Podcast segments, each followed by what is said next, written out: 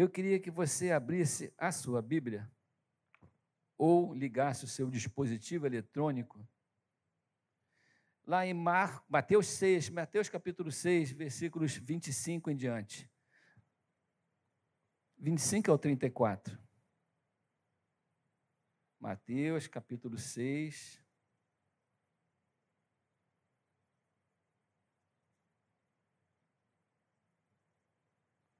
Texto muito conhecido da igreja, que fala sobre as preocupações. O tema da nossa mensagem hoje é dominando as preocupações.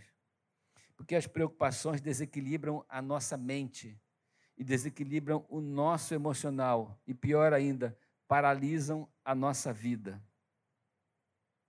Diz assim: São os olhos a lâmpada do corpo.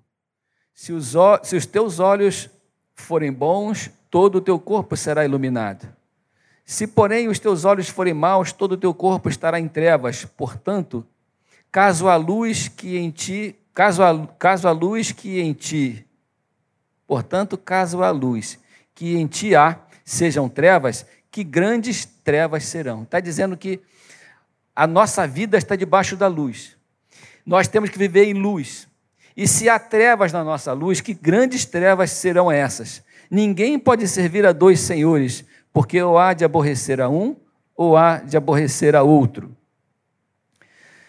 Versículo 25: Por isso vos digo: não andeis ansiosos pela vossa vida, quanto ao que haveis de comer. Estou olhando o texto um pouco mais de cima. Não, não andeis ansiosos pela vossa vida, quanto ao que haveis de comer ou beber, nem pelo vosso corpo, quanto ao que haveis de vestir. Não é a vida mais do que o alimento e o corpo mais do que as vestes? Observai as aves dos céus não semeiam, não colhem, nem ajuntam em celeiros. Contudo, o vosso Pai Celeste as sustenta. Porventura não valeis vós muito mais do que as aves? Qual de vós, por ansioso que esteja, pode acrescentar um côvado, um centímetro, um metro, um tempo, um ano à sua vida? E por que andais ansiosos quanto ao seu vestuário? Considerai como crescem os lírios do campo. Eles não trabalham e nem fiam. Eu, contudo, vos afirmo que nem Salomão, em toda a sua glória, se vestiu como qualquer deles. Só até aí. Esse texto que eu li um pouco, de um pouco antes, ele fala sobre as preocupações normais da vida. E as preocupações, elas têm uma qualidade de serem transferidas para as outras pessoas. A sugestão que Jesus dá nesse texto é: observe a natureza. Vê como a natureza se comporta diante de Deus e diante da sua própria necessidade. O passarinho fica no seu galho, ele sabe que todo dia ele tem que sair do seu conforto, ele tem que sair daquele galho onde ele dorme, ele tem que sair do seu ninho, do seu lugar de segurança e se aventurar para a vida atrás de alimento. E ao fazer isso, ele encontra o seu alimento, porque quem provê o seu alimento é o Senhor que criou a natureza onde ele habita. Só que quando o passarinho chega em casa à noite, ele não dorme preocupado com o outro dia. É isso que o texto quer dizer. Ele não dorme preocupado se ele amanhã encontrará alimento. Ele não dorme, ele simplesmente dorme. Amanhã ele vai sair para procurar o alimento daquele dia. Por isso que o texto fala: basta cada dia o seu mal, no sentido não de ser uma coisa ruim, mas no sentido de, de ter a sua própria luta daquele dia. Só que a luta, ela vem e vai, e a gente passa por elas em confiança de que aquele que dá vitória não somos nós, é o nosso Senhor, que nós acabamos de cantar sobre isso. É o poder de Jesus que nos garante vitória sobre as nossas lutas. Por isso a gente ora e clama. Mas nós não podemos perder a esperança de que, porque nós somos fracos, Ele também seria. Colocar no nosso coração a nossa fragilidade como sendo limite para o poder de Deus. E eu li uma história esses dias de que um, um homem estava querendo se, se matar. Subiu num prédio alto e estava prestes a se jogar daquele prédio. E chegaram lá os homens que vieram socorrer, os soldados, a polícia, corpo de bombeiro, todo, toda aquela equipe. E um desses policiais se aproximou dele e, tentando conversar com ele, fez uma proposta para esse homem. Falou: Olha, eu, você vai me contar a sua vida e eu vou te contar a minha vida. E se você perceber que a minha vida tem mais problemas do que a sua. Se você perceber que eu tenho mais problemas do que você e que mesmo assim eu venci os problemas, você sai daí e a gente desce. E eles começaram a conversar longamente sobre os problemas de cada um. Quando acabaram de conversar, olharam um para o outro, pegaram, seguraram as suas mãos e se jogaram os dois. Porque a preocupação é transferida a nossa dor é transferida para as pessoas que estão perto da gente. Existe uma transferência daquilo que tem de problemas no nosso coração. Quando a gente vive, por que, que a preocupação do Senhor é que a gente que a gente não tenha, não seja dominado pela, por essa questão porque a gente transfere isso para todas as pessoas que estão perto de nós. Transfere isso para a nossa família, transfere isso para o nosso casamento, para a nossa vida, para os nossos filhos. Nós perdemos a esperança e a desesperança é contagiosa. Você já viu isso? A desesperança é contagiosa. A esperança, o otimismo também é contagioso.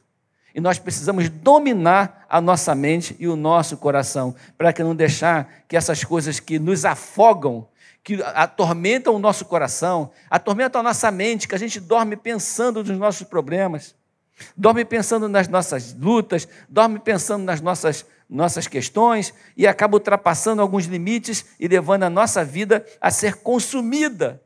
A nossa mente, o nosso coração a ser consumido pelas nossas preocupações, a ser consumido por essas lutas. E o Senhor Jesus, nesse texto, fala três vezes: não se preocupem.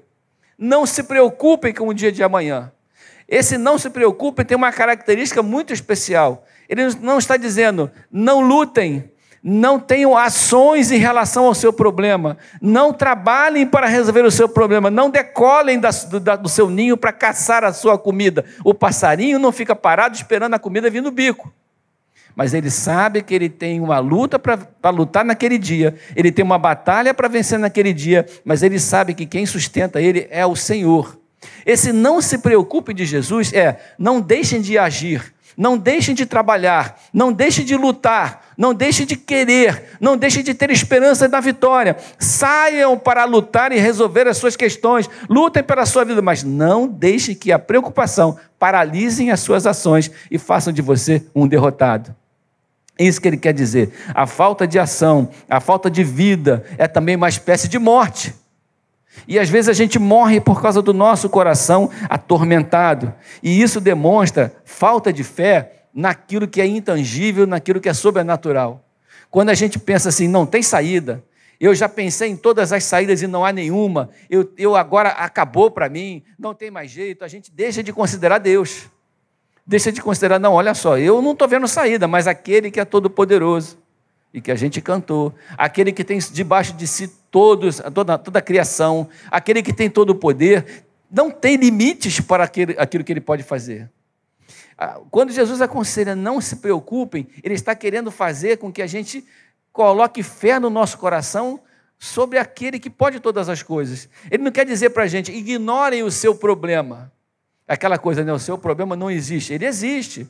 Né? O mal não existe. Ele existe e a gente tem que lidar com ele todos os dias. As nossas lutas existem e a gente tem que lidar com elas todos os dias. Os nossos vícios, as nossas tentações, os nossos problemas, as nossas manias, os nossos hábitos, as nossas deficiências existem. Os nossos relacionamentos estão com eles existem. Nós não podemos enfiar a cabeça na terra igual uma avestruz. Existe o problema.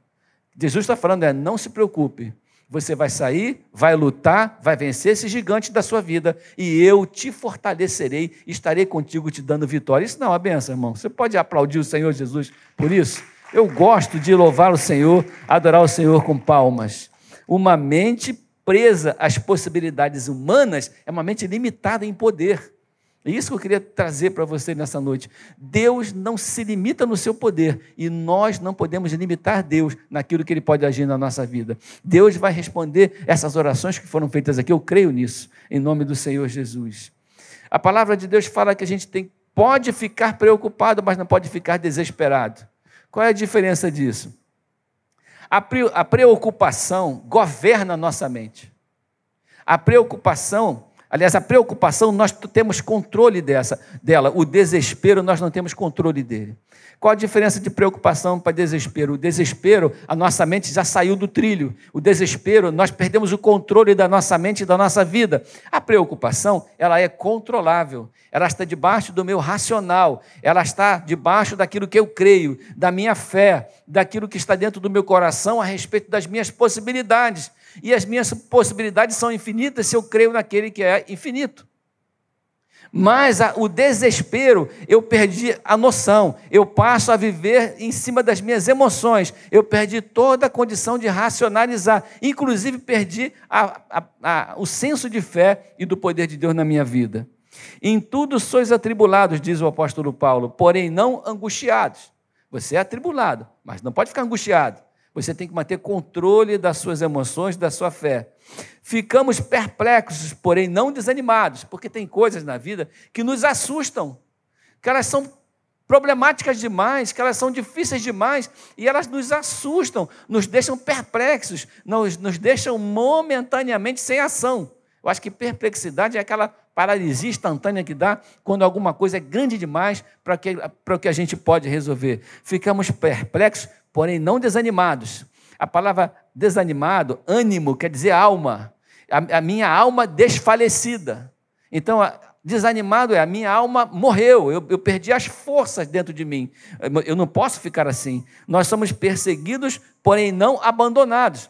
Tem alguém me perseguindo, a vida está me perseguindo, a dificuldade me persegue, mas eu sei que eu não fui abandonado pelo meu Deus. Tem alguém olhando por mim. Então, esse sentimento é que traz esperança.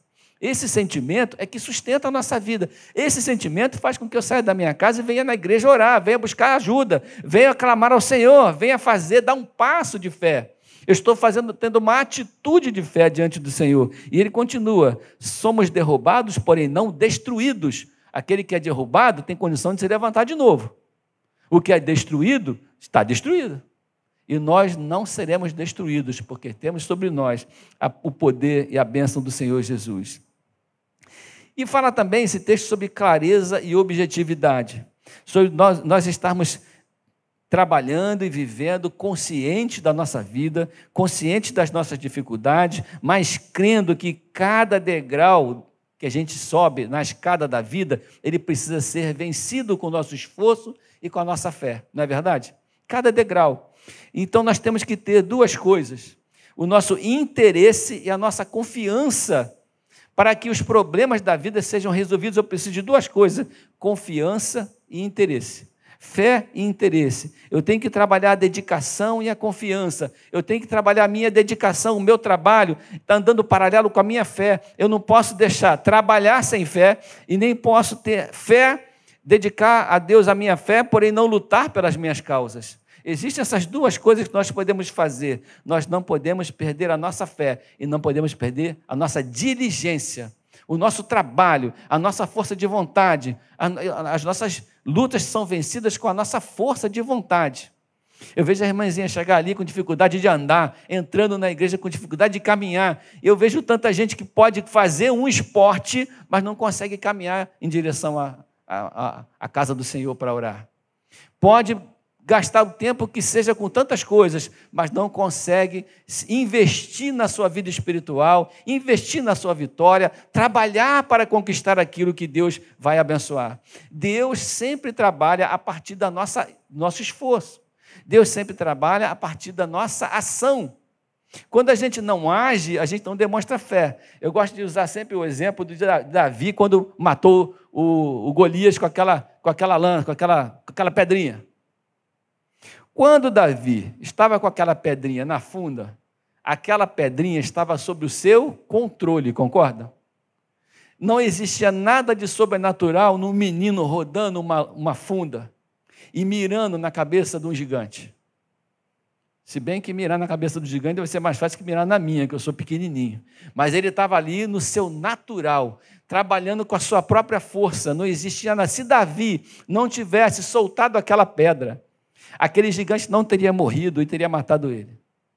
Tem uma hora que a gente tem que lançar ao ar as nossas ações, a partir do momento que aquela pedra sai da funda de Davi, ela está sob o controle de Deus, não tem mais controle humano. Tem coisas que a gente faz, que a gente trabalha, que a gente faz até o ponto que a gente não pode mais. E a gente fala assim: a partir daí é contigo, a partir daí é o sobrenatural, a partir daí eu não tenho mais domínio, eu não tenho mais controle. Exatamente essa é a situação preferida de Deus para agir na nossa vida a gente colocou a nossa fé, a gente agiu, a gente foi até onde a gente pôde, e a partir daí Deus fala: deixa que agora é comigo, e joga aquela pedra na testa daquele gigante.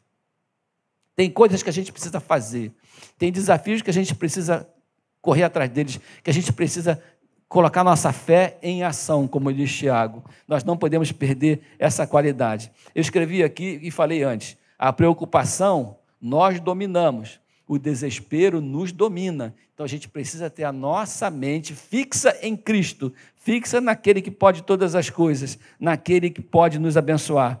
Quando nós estamos perdendo o controle, a palavra diz, quando nós estamos perdendo o controle, Jesus diz: pare, não, não, não se incomode com coisa nenhuma, não fiqueis ansiosos com coisa alguma, pare.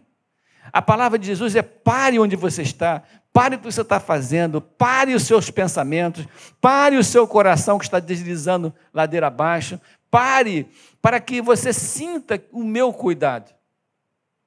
Às vezes as crianças estão fazendo tão, estão fazendo bagunça, estão desesperadas, estão descontroladas. O que, que os pais falam? Fazem primeiro? Param as crianças.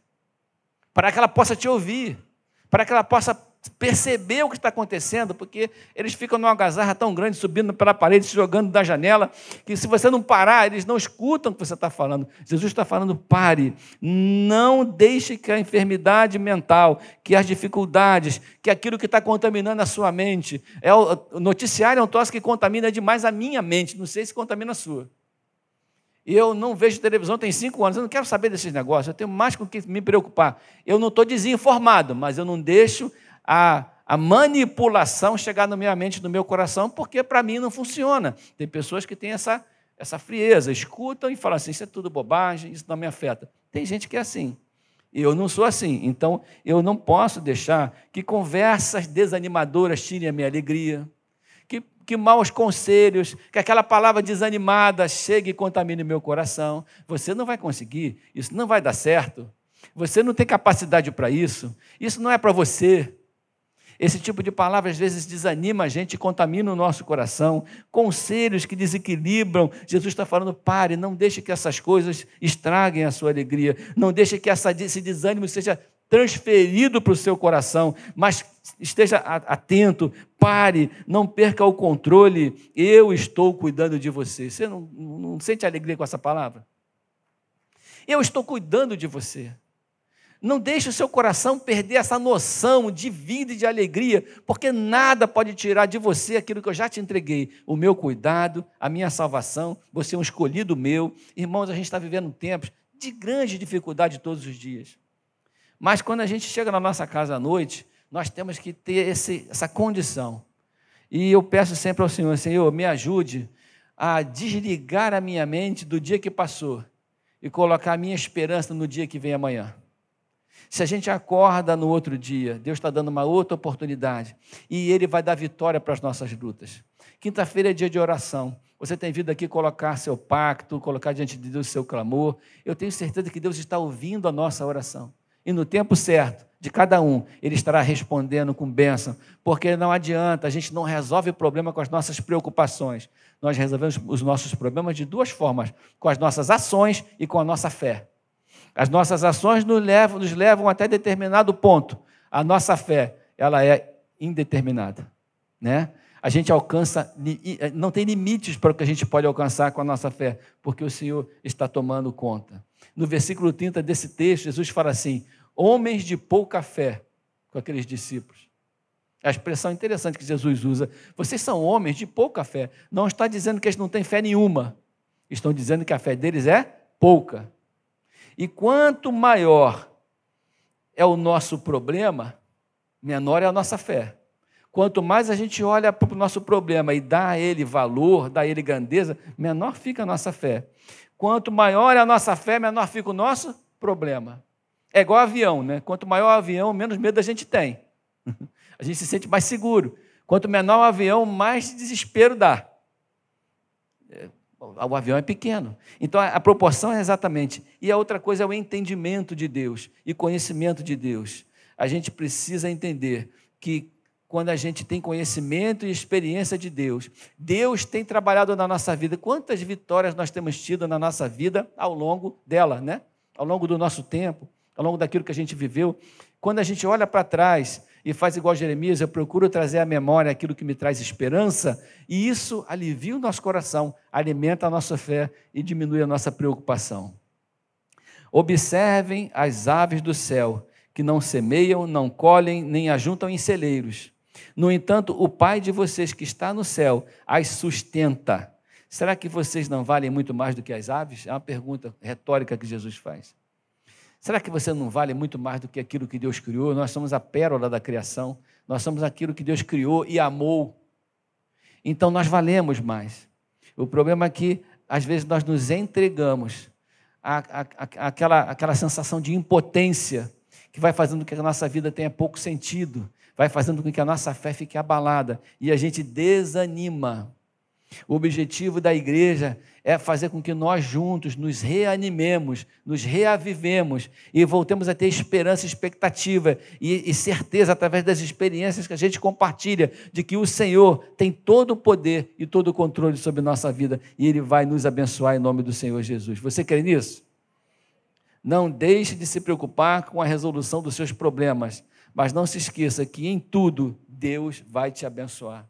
Amém?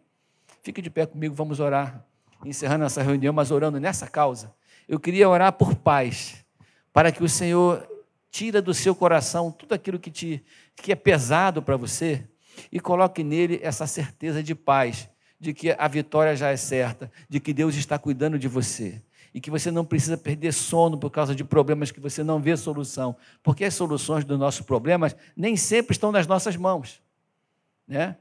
A nossa provisão vem do Senhor, a nossa bênção o nosso sustento, a nossa alegria, a fonte da nossa felicidade está no Senhor. E eu creio nisso, irmãos.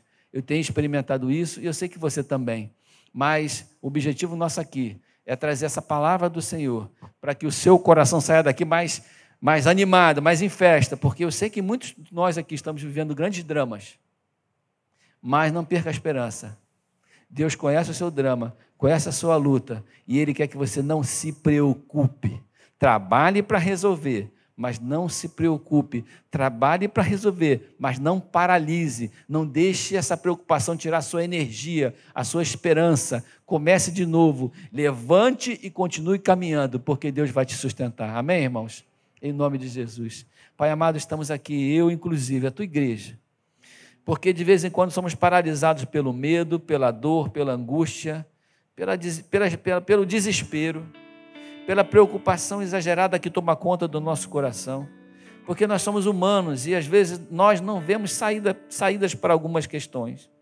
Mas, como o Senhor mesmo tem nos ensinado, a nossa fé nos faz nos ajoelhar diante de Ti e clamarmos como filhos que somos, por aquele que tem todo o poder, para que nós sejamos libertos das nossas angústias e alcancemos as nossas vitórias. Nós temos certeza, Pai, que o Senhor tem ouvido o clamor e a oração de cada um de nós aqui e dos queridos que estão em casa. Nós temos certeza disso.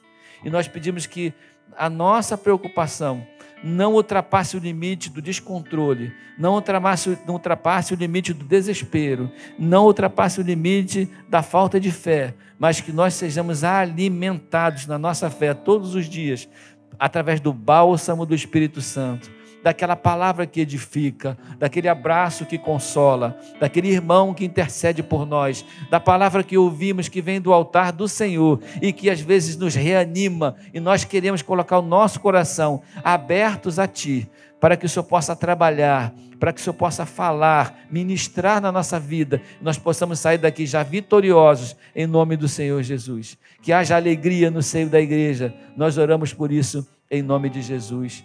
Amém e amém. Você pode assim estender a sua mão. Pai, nos leve em paz para os nossos lares. Nos abençoe, Senhor, em nome de Jesus. E nos ajude a viver uma vida alegre e abençoada em nome do Senhor Jesus. Nós oramos em nome de Jesus. Amém.